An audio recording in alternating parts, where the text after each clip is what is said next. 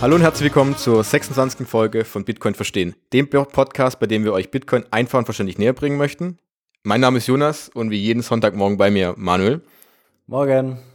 Guten Morgen. Ähm, zu Beginn möchten wir heute mal erst euch mal allen danken, die uns die letzten ein, zwei Wochen so viele ähm, Bewertungen bei Apple Podcasts abgegeben haben. Das freut uns ja, vielen wahnsinnig. Vielen Dank, ey. Das war komplett verrückt, wie viele Bewertungen da reingekommen sind. es war schon. Cool. Freut äh, uns. Ja, überwältigen. und äh, deshalb gerne immer mehr her damit. Und auch wir haben auch wahnsinnig viele Nachrichten bei Twitter bekommen mit Fragen oder auch mit Hinweisen und allem drum und dran. Das freut uns wahnsinnig. Egal, ob es ein positives oder ein negatives Feedback ist, Kritiken. Deshalb gerne, schreibt uns gerne und äh, wir nehmen es auf jeden Fall auch auf. Und bei einer, ähm, einer Bewertung bei Apple war eben noch eine Frage dabei zum Thema Bitcoin-Automaten. Da sind wir letzte Woche bei unserem Thema, äh, wo man Bitcoin denn kaufen kann, nicht einge drauf eingegangen. Denn es gibt auch die Möglichkeit, dass man ähm, Bitcoin theoretisch über sogenannte Art Geldautomaten kaufen kann. Da steckst du ganz normal dein Bargeld rein und kriegst dann ein ausgedrucktes ähm, Paper Wallet, eben ein, ein Wallet heraus, auf dem dann deine Bitcoin ähm, übertragen wurden. Und da gibt es gerade die Frage, wie viele Bitcoin-Automaten es überhaupt noch in Deutschland gibt und ob, ob es die überhaupt noch gibt. Und ähm, da habe ich so ein bisschen nachrecherchiert. Ähm, da gab es dieses Jahr so ein bisschen ein Problem, eine Regulierung, da ging es nicht darum, ob ähm, man solche Geldautomaten überhaupt aufstellen darf. Und da hat jetzt eben die BaFin, also die Bundesanstalt für Finanzdienstleistungsaufsicht, ähm, entschieden, dass man eben dafür eine rechtliche Lizenz braucht, eine Banklizenz. Und da wurde eben der größte Automatenbetreiber Europas so ein bisschen rausgekickt, weil er eben diese Lizenz nicht hatte. Und deshalb ist es aktuell, es gibt zwar noch einige Automaten, aber es eben aufgrund dieser Regulierung das so ein bisschen das Thema Geldwäsche natürlich aufzieht, was man ja auch verstehen kann, weil man eben anonym Bitcoin ja, kaufen klar. könnte, ähm, so ein bisschen ein großes Problem und auch für den Staat so, ja, ein, ein Thema, was sie gerne regulieren würden. Was man auf, auf der einen Seite verstehen kann, auf der anderen Seite wäre es natürlich die perfekte Variante, anonym Bitcoin zu kaufen. Und ähm, genau, das ist so gesehen. Das ist ja auch wahrscheinlich die Grundidee, warum das reguliert ist, weil es eben die perfekte Möglichkeit wäre, um anonym Geld, also Fiat-Währung in Bitcoin eben einzutauschen. Das, das möchten die Behörden eben nicht, äh, aufgrund der Gefahr der Geldwäsche. Aber Korrekt. Naja, gibt ja auch viele Leute, die da nicht unbedingt illegale Machenschaften mitwaschen wollen mit dem Geld und die werden halt mit bestraft. Aber so ist es halt Stand jetzt. Korrekt. Genau. Und willst du jetzt gleich weitermachen mit dem Thema von unserer heutigen Folge? ja, natürlich. ähm, wir haben ja ähm, das letzte Mal angesprochen, dass wir die nächsten ein, zwei Folgen so einen, ja, so einen kleinen Praxisblock einschieben wollen. Also wo kauft man Bitcoin und vor allem auch, wie bewahrt man den Bitcoin eben auf, wie bewahrt man ihn sicher auf. Und letzte Woche haben wir uns ja angeschaut, eben, wo man die Bitcoin kaufen kann. Es sind da unter anderem auch auf ähm, zwei App-Anbieter eingegangen. Einmal die ähm, App der Börse Stuttgart, die Bison-App und eben die Relay-App haben da so die ähm, ja, Vor- und Nachteile aufgezeigt. Insbesondere auch, dass es ganz wichtig ist, darauf zu achten, dass es eben egal, wo man die Bitcoin kauft, ähm, darauf ankommt, die ähm, Public und vor allem auch die Private Keys selbst zu halten. Also dass diese Private Keys eben nicht auf irgendeiner Plattform lagern, sondern wirklich bei einem selbst und ähm, auch nur bei einem selbst. Sonst ist es eben so, dass es ja, nach dem, nach dem äh, Sprichwort not your keys, not your coins, eben so ist, dass die Coins eben nicht einem selbst gehören, sondern eben der Plattform, wenn es hart auf hart kommt. Und so wie wir uns letzte Woche angeschaut haben, wo man eben am besten diese Bitcoins kaufen kann, soll es in dieser Folge darum gehen, wie man die Bitcoins am besten aufbewahrt. Ganz am Anfang, ich glaube bei Folge 4 war das, haben wir ja schon grundsätzlich darüber gesprochen, dass es eben Online-Wallets gibt und Mobile-Wallets und Desktop-Wallets und Hardware-Wallets. Und in dieser Folge wollen wir jetzt eben auf diese Hardware-Wallets ähm, eingehen und haben uns da drei beispielhaft rausgesucht, ähm, die wir uns etwas genauer anschauen werden. Aber erstmal zwei, drei Schritte zurück. Ähm, die Frage an dich, Jonas. wieso, wieso eigentlich Hardware-Wallets? Also warum sind Hardware-Wallets denn empfehlenswert? Mm, ja, also grund, grundsätzlich kann man ja sagen, dass also wir empfehlen ja, oder es ist für viele empfehlenswert, dass man Bitcoin eben als langfristiges Investment ansieht. Und also ist man hält es relativ lange, man investiert nicht ähm, am besten mit einem Sparplan, was wir letzte Woche ja besprochen hatten. Und äh, man versucht das Ganze zu traden. Das heißt, man muss eigentlich, wenn man es über lange Zeit hält, nicht wirklich viele Transaktionen durchführen. Das heißt, man braucht keine Flexibilität. Und wie wir ja schon gesehen haben, ist es eben bei vielen Wallets, gerade bei diesen Mobile Wallets zum Beispiel ist ja eben der Vorteil, dass du es flexibel einsetzen kannst, weil du hast dein Wallet auf dem Handy und du hast mhm. das Handy meistens dabei. Du könntest dann zum Beispiel direkt ähm, Transaktionen im, im Supermarkt durchführen. Dafür ist es ja auch zum Beispiel gedacht dann.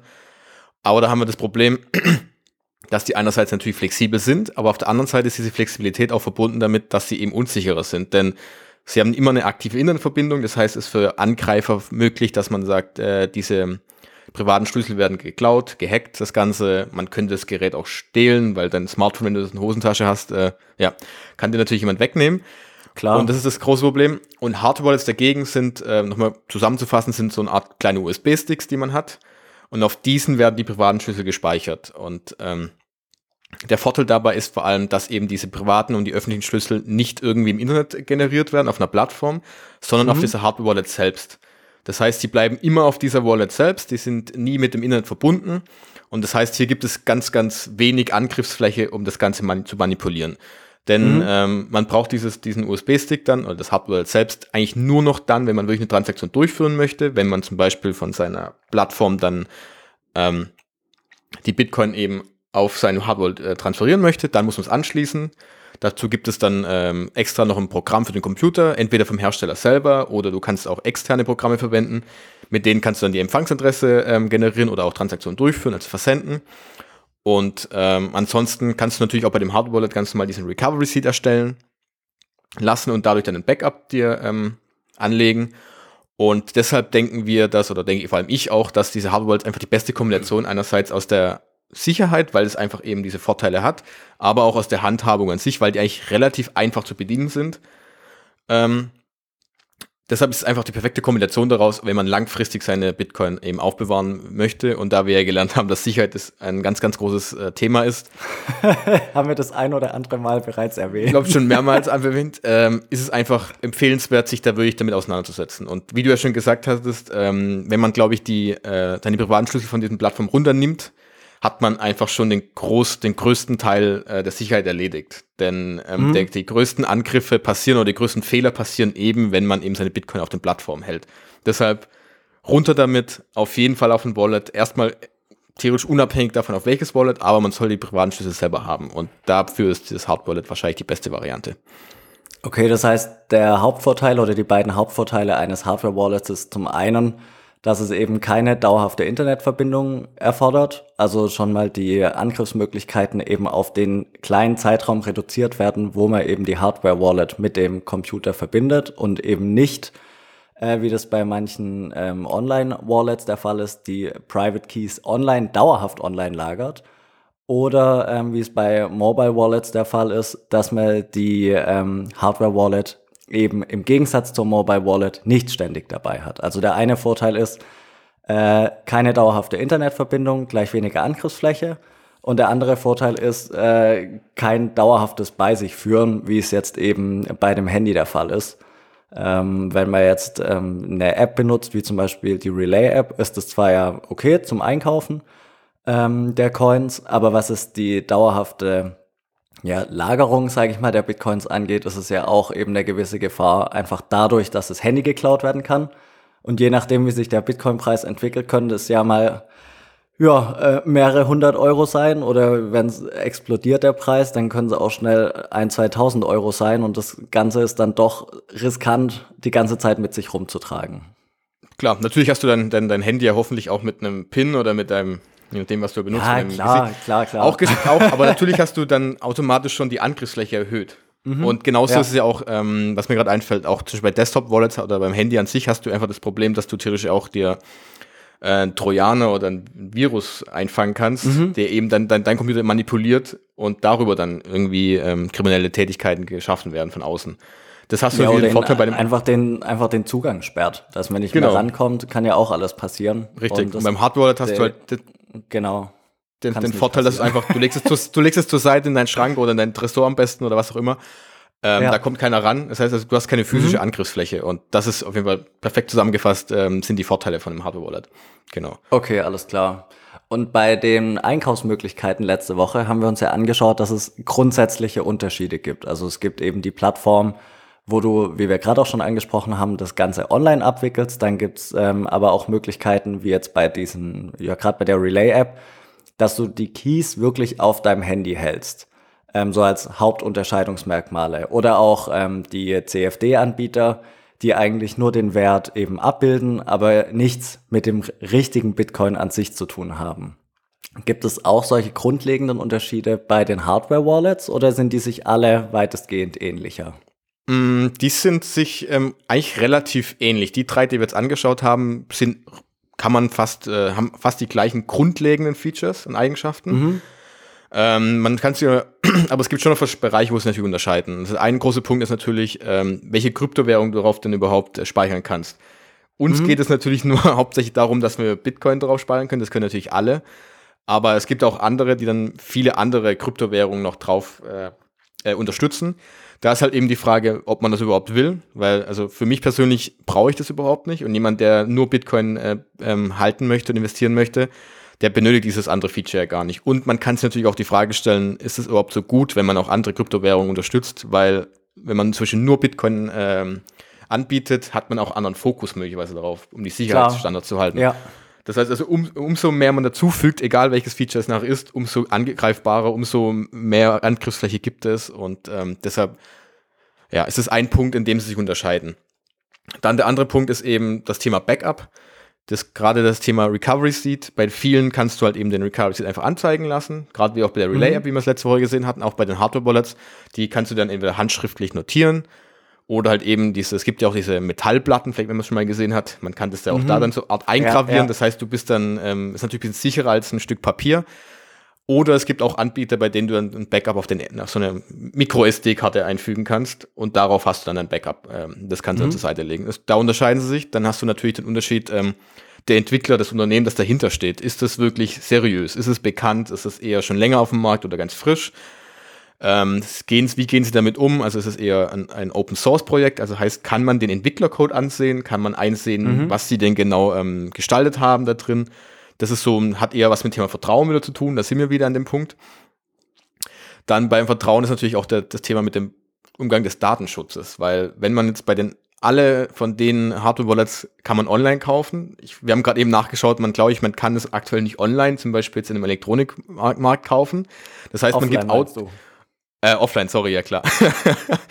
ähm, man kann also aktuell braucht man immer, muss man noch eine E-Mail-Adresse hinterlegen, man muss meistens die, die, deinen Namen, deine Adresse hinterlegen, damit sie es ja eben auch zuschicken können.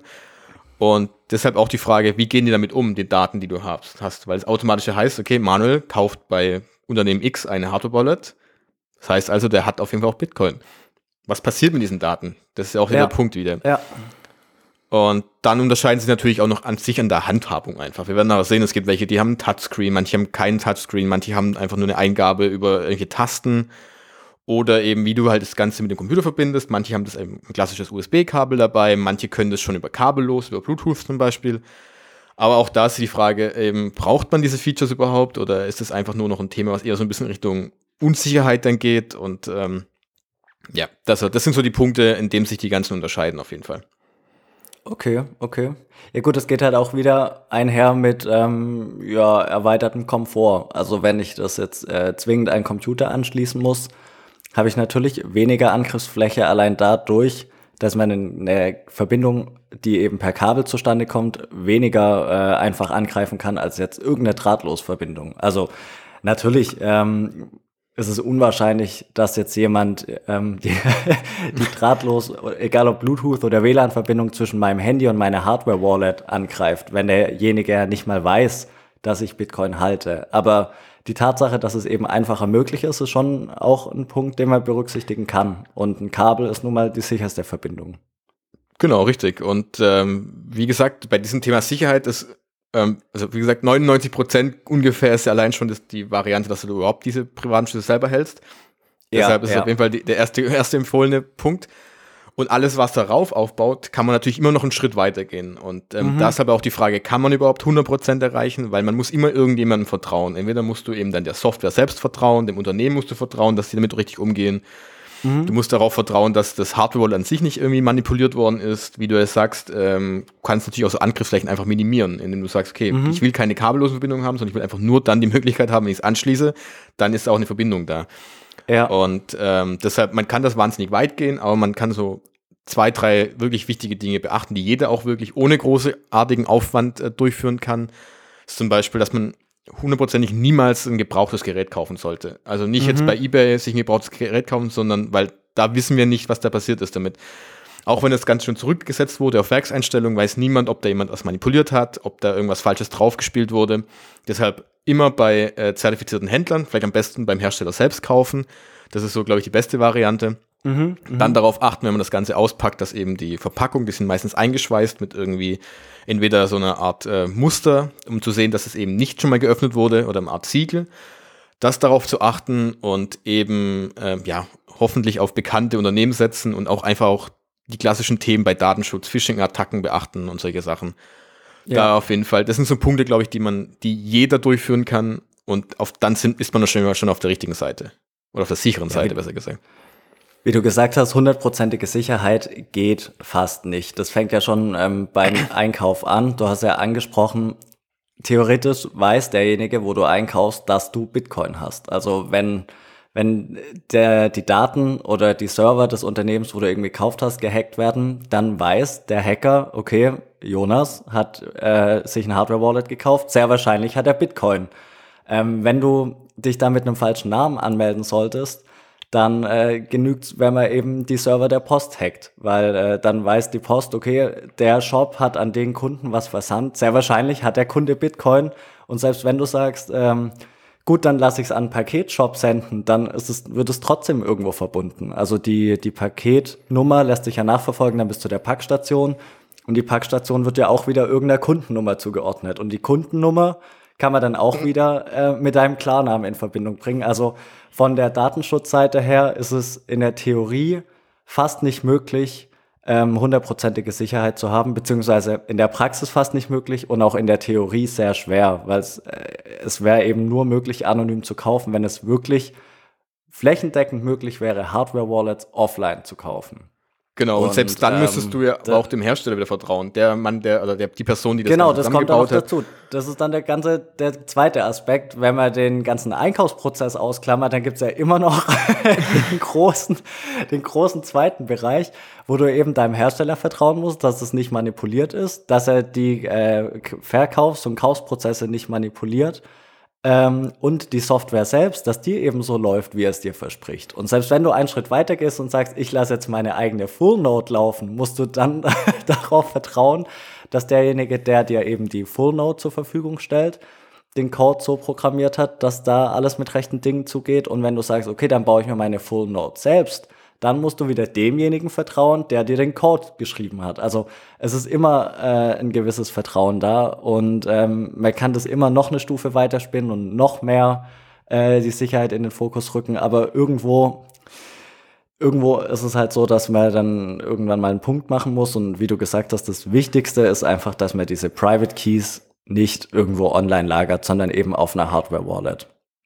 Genau, richtig. Und ähm, deshalb dieses Thema Sicherheit auf jeden Fall nicht vernachlässigen und jeder kann ja so weit gehen, wie er möchte.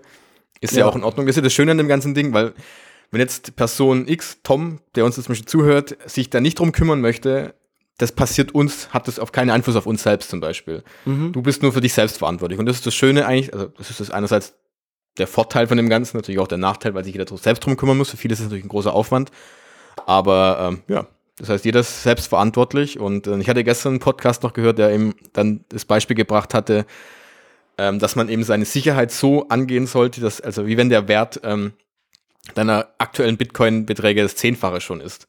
Das mhm, heißt also, du ja, sollst so viel, auf, so viel Aufwand in die Sicherheit legen, wie wenn jetzt äh, nicht nur ein Bitcoin oder zum Beispiel 10.000 Euro hast, sondern das Ganze schon 100.000 Euro wert ist, weil ja. es eben relativ schnell passieren kann, dass der Preis in einem halben Jahr, Jahr auf eine Höhe schießt, die wir uns noch gar nicht vorstellen können. Und dann in Panik zu verfallen und sagen, oh Gott, ich habe meine, meine Bitcoin auf einer Plattform und ich habe irgendwo mal ein Bitcoin gehabt, da liegt es auf meinem Handy rum und wo ist das Handy? Oder ich habe einen Recovery Seed, der mich irgendwo hingepackt, ich bin aber schon zweimal umgezogen.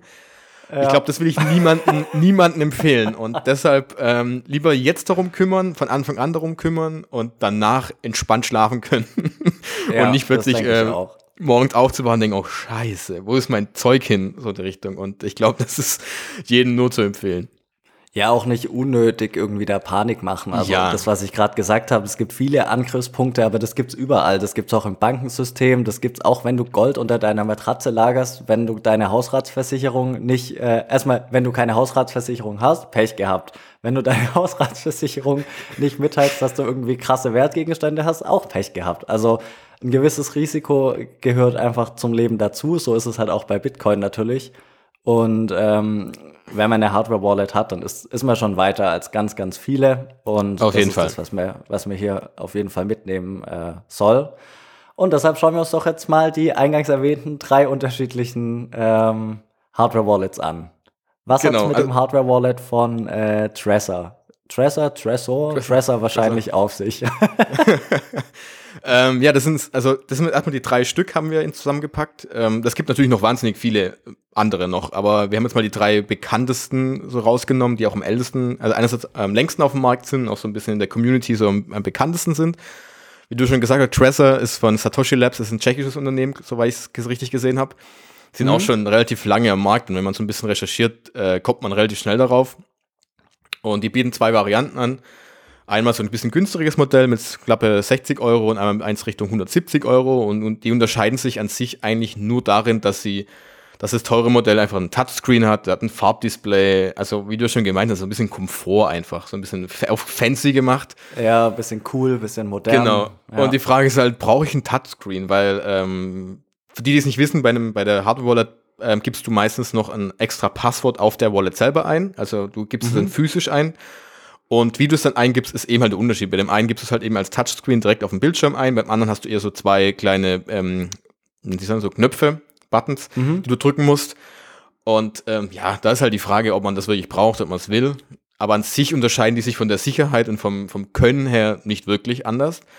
Ähm, denn beide können auf jeden Fall unterschiedliche Kryptowährungen halten, also Bitcoin plus andere äh, Altcoins und sind auch beide Open Source. Das heißt, man könnte, wenn man Ahnung davon hat, ganz einfach auch den, ähm, äh, den Code der, äh, der Firmware, also der, der Software selbst der Hardware Wallet, aber auch von dem von der App, die man auf dem Computer benutzen kann, kann man einfach einsehen, man sieht, was dahinter steckt, wie das Ganze entwickelt wurde, was natürlich ein riesen Vorteil ist, da das einfach dann auch von der Community selber einfach überprüft werden kann. Und wenn da jetzt irgendwas Schlimmes eingebaut wäre, würde es auf jeden Fall auffallen.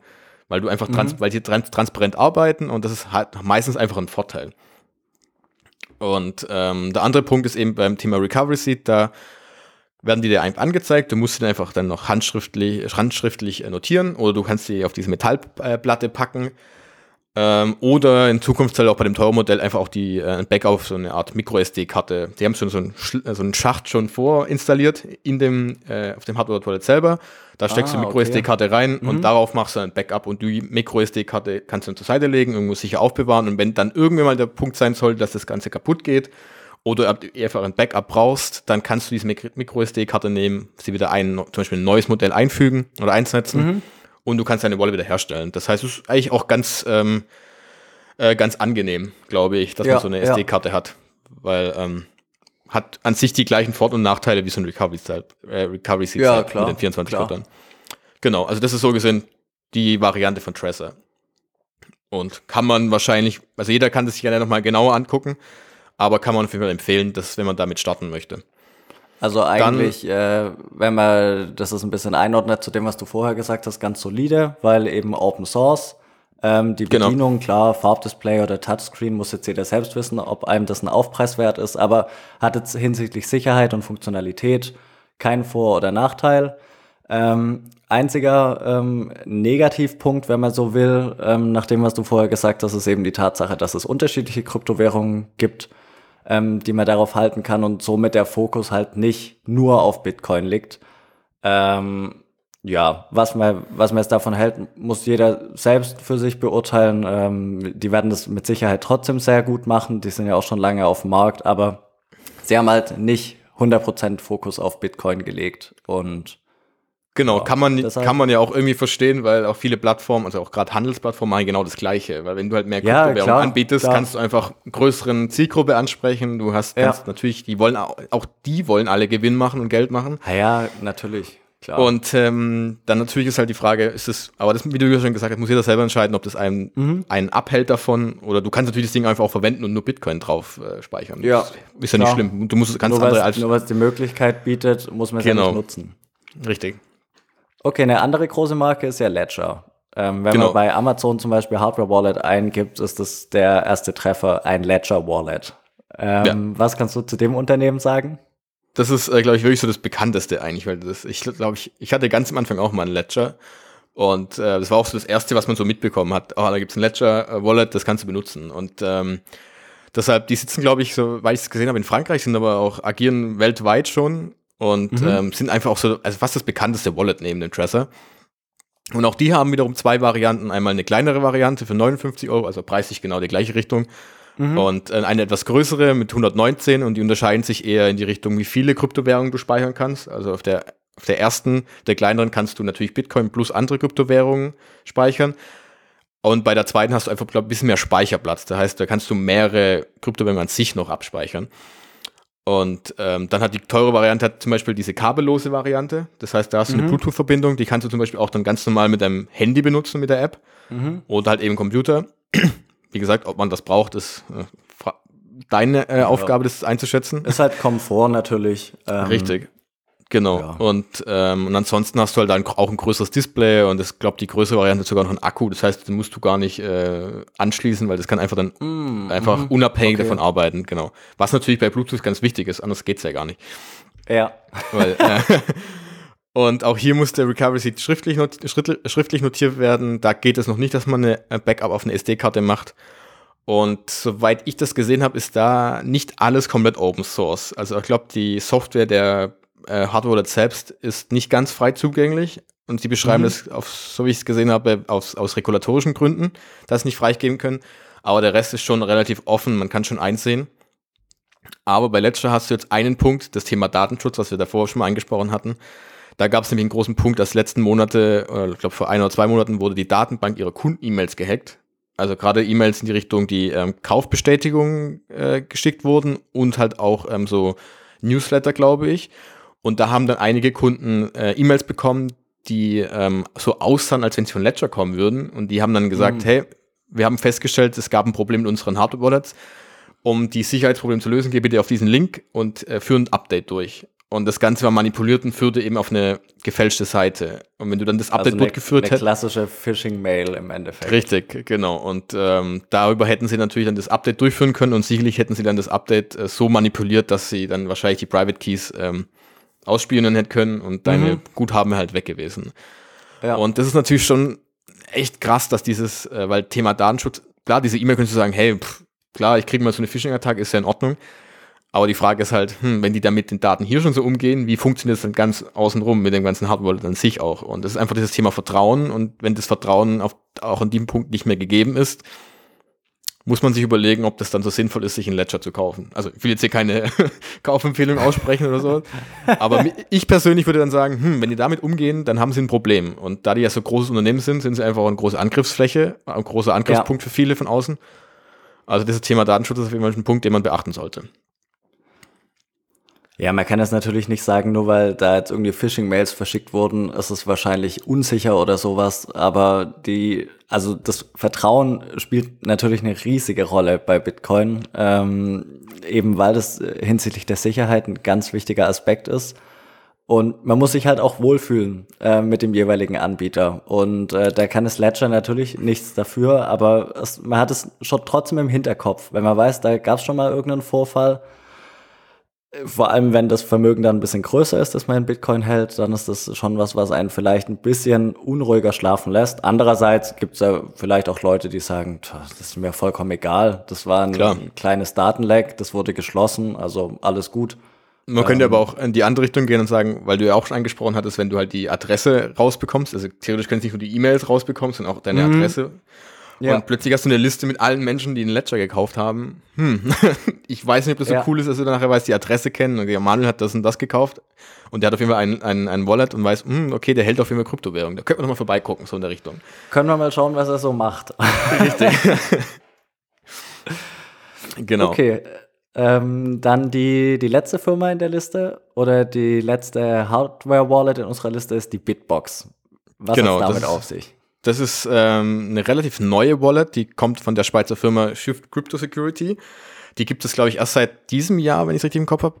Nee, glaube ich, ist ein bisschen länger, aber sie sind jetzt doch relativ bekannt geworden in letzter Zeit in der Community. Und da gibt es nämlich zwei Varianten. Einmal ähm, eine, mit denen du auch mehrere Kryptowährungen ähm, halten kannst und einmal nur eine Bitcoin-Only-Variante. Das ist also die einzige Wallet, die wir jetzt ansprechen, bei denen du nur wirklich Bitcoin halten kannst. Was natürlich mhm. wiederum den Punkt, den wir gesagt haben, der Fokus liegt halt eben auf Bitcoin. Fokus, ja. Und ähm, ja, und die kosten beide jeweils 99 Euro, sind also liegen mittendrin zwischen den anderen. Und dort kannst du eben, und die unterscheiden sich, wie gesagt, nur unter den, zwischen den Kryptowährungen. An sich haben die beide das gleiche Display und die gleiche Größe. Und ähm, beide kannst du mit einem Kabel verbinden, an den Computer verbinden. Und hier hast du den Vorteil, dass du den Recovery Seed einerseits aufschreiben kannst, wenn du möchtest. Aber du kannst ja auch ein einfaches Backup erstellen über eine Micro-SD-Karte. das heißt, du schiebst die Micro-SD-Karte rein, machst das mhm. Backup beim Erstellen der Wallet, nimmst die SD-Karte wieder raus, legst sie an einen sicheren Ort und du hast dein Backup safe. Und das ist so das, schon ganz angenehm, das auf immer so zu ver verwenden. Und das Bitbox, die Bitbox selbst ist halt ähm, ein Open Source Produkt, das heißt, der ganze komplette Entwicklercode ist online einsehbar. Und was man so ein bisschen sieht, die Bitbox hat halt, dadurch, dass sie relativ offen sind, sehr, sehr kommunikativ sind, haben sie ein echt ein verdammt hohes Ansehen schon in der, in der Community sich erreicht, äh, erschaffen. Mhm. Okay. Und ähm, man hört relativ viele gute Dinge darüber und ähm, ja, das ist so ein bisschen das neue Ding und ähm, ja, kann man sich auf jeden Fall mal anschauen. So ein bisschen der neue Mit, äh, Mitstreiter zwischen den anderen zwei. der auf den Markt drückt, meinst du? genau, richtig. Genau. Das waren das die drei. Und wie gesagt, es gibt auf jeden Fall noch ähm, weitere Wallets. Cold Card ist noch so ein bisschen was, äh, ein bisschen, äh, sagen wir mal, fancy, die noch ein bisschen in die Richtung gehen, so mehr, wir gehen auf Sicherheit. Da kannst du sogar theoretisch, glaube ich, wenn ich es richtig gesehen habe, äh, sogar selbst zusammenbauen. Du kannst Transaktionen mhm. ohne, Verbind ohne Verbindung zum Computer durchführen. Okay. Die sind schon echt noch ein Level höher. Deshalb aber ja. für jemand, da wir also eher so ein bisschen Richtung Basis und Einsteiger gehen, ähm, vielleicht erstmal nicht ganz so empfehlenswert. Aber wer sich da natürlich interessiert, wir, ähm, äh, wir werden auf jeden Fall den Link einfügen in die Produktbeschreibung, äh, in die Produktbeschreibung, in die Episodenbeschreibung und kann man sich gerne mal nachlesen. Und ähm, genau. Also es gibt auf jeden Fall noch andere Anbieter als die drei genannten jetzt. Okay, aber man kann schon so weit sagen, dass man mit egal welchem Hardware-Wallet von den drei wenig falsch macht, weil, weil der, der Hauptaspekt eben der ist, dass man die Private Keys nicht online hält, sondern auf dem Hardware-Wallet und das ist ja bei allen drei der Fall. Ähm, die, die Kritik hier bei Ledger, dass da mal Phishing-Mails rumgeschickt werden, muss jeder für sich selbst einordnen und die Tatsache, dass bei Trezor eben auch andere, ähm, andere Kryptowährungen haltbar sind, muss auch jeder äh, für sich selbst beurteilen, ob das jetzt schlimm ist oder nicht. Ähm, es gibt ja auch immer den Vergleich, wo ist das Problem, wenn ich äh, neben Gold auch Silber verkaufe oder sowas. Aber der, der, ja. der, der, Fokus ist halt einfach ein anderer, wenn man sich nur auf eine Kryptowährung konzentriert. Und bei Bitbox ist es eben so, dass es da eine Bitcoin-Only Edition gibt. Andererseits gibt es da ja auch äh, die Bitbox, die andere Coins ähm, ja verwalten kann. Insofern ist der Vorteil hier auch nicht zwingend gegeben. Nur weil die eine Bitbox halt den Teil des Codes nicht verwendet, äh, ist die Firma ja selbst trotzdem nicht nur hundertprozentig auf ähm, Bitcoin fokussiert. Korrekt, genau. So kann man es perfekt durch ähm, äh, zusammenfassen. Also wie gesagt, alle drei kann man für verwenden, sich genauer anschauen. Mhm. Und jeder muss halt selber entscheiden. Vielleicht nachher, es gibt vielleicht auch welche, die sagen, hey, ich möchte keinen 99 Euro ausgeben, sondern ich zahle lieber 60 Euro. Klar, wenn ich jetzt nur 50 Euro in Bitcoin investiere und das war's, dann genau. äh, kann, muss man sich auch überlegen, ob man es überhaupt braucht, weil das Risiko halt viel geringer ist, als wenn man jetzt sagt, ich möchte drei Bitcoins haben und dann bin ich zufrieden oder sowas. ja, richtig. Also es ist, jeder muss seine, sein, es muss ganz seine eigenen Situation und seinen eigenen Bedürfnissen anpassen. Und ja. deshalb kann man da, da kann man da jetzt wirklich keine allgemeine Empfehlung aussprechen. Okay. Ähm, noch kurz, wir wissen natürlich, dass wir das Thema Sicherheit immer aufs nächste Level ähm, ja, bringen kann. Wir haben es ja auch gerade gesagt, es gibt alle möglichen Angriffspunkte, aber irgendwo ähm, muss man dann halt, vor allem für Leute, die sich jetzt neu damit befassen, dann einfach mal auch einen Punkt machen. Ähm, wir wissen, dass es sowas gibt wie Multisig-Wallets. Können wir auch nochmal ansprechen in einer anderen Folge, aber für den Moment ist es jetzt erstmal einfach wichtig ähm, zu vermitteln, dass es eben Hardware-Wallets gibt, warum die Hardware-Wallets wichtig sind und ähm, ja, was eben die Vor- und Nachteile der drei größten oder bekanntesten Hardware-Wallet-Hersteller eben sind. Genau, richtig. Perfekt zusammengefasst. okay, dann äh, würde ich sagen, machen wir die Formalitäten, oder? äh, ja, heute mal was Neues sogar, weil wir ähm, schon zwei, drei Anfragen bekommen haben, wie man uns vielleicht ein bisschen unterstützen könnte, gerade wegen Technik und allem drum und dran. Wir wollen ja jetzt kein großartiges Geld verdienen, aber ähm, deshalb haben wir in die ähm, Episodenbeschreibung jetzt alle drei ähm, Hard Wallets verlinkt, natürlich auch alle anderen, aber zu diesen Hard Wallets haben wir die sogenannten Affiliate Links. Das heißt also, ähm, wenn ihr darüber kaufen solltet, kriegen wir einen kleinen Anteil davon ab. Äh, für euch ist es überhaupt, ihr zahlt nicht deswegen mehr, sondern nur wir kriegen eine kleine Provision. Und ihr könnt natürlich einfach, entweder könnt ihr natürlich die äh, Links benutzen, wenn ihr uns unterstützen wollt, könnt natürlich einfach auch ganz normal auf die Seite selbst gehen, auch kein Problem. Und wir haben unsere ähm, Empfehlungsbücher, also Bücher, die wir empfehlen würden, auch den letzten Folgen auch mal reingepackt mit den dazugehörigen Affiliate-Links von Amazon. Also wer darüber gerne mal ein Buch kaufen möchte und uns ein bisschen unterstützen mit ein paar Euro, ähm, könnt ihr gerne machen. Wenn nicht, dann auch nicht. Und ansonsten freuen wir uns natürlich wahnsinnig darüber. Also feel free. Und ähm, ja, und ansonsten gerne wieder bei Apple Podcast äh, Bewertung schreiben. Habt ihr ja in den letzten Wochen äh, ganz gut gemacht und wir freuen uns wahnsinnig darüber. Und ihr findet uns natürlich auch bei Spotify, bei den ganzen anderen großen Podcast-Plattformen, bei denen ihr Podcasts hört, ähm, bei YouTube die Audioaufnahmen bei Twitter gerne ähm, da auch Nachrichten schicken mit Fragen, Kritiken, Anregungen. Wir lesen das gerne und äh, packen das auch gerne mit in die Planung der zukünftigen Folgen, äh, planen wir das mit ein. Und ansonsten, habe ich was vergessen? Nein. Gleich ist alles. Ich glaube, das war alles. dann äh, vielen Dank fürs Zuhören für, für heute und äh, dann hören wir uns nächsten Sonntag zur nächsten Folge wieder. Jo, so sieht's aus. Bis nächste Woche. Ciao. Ciao.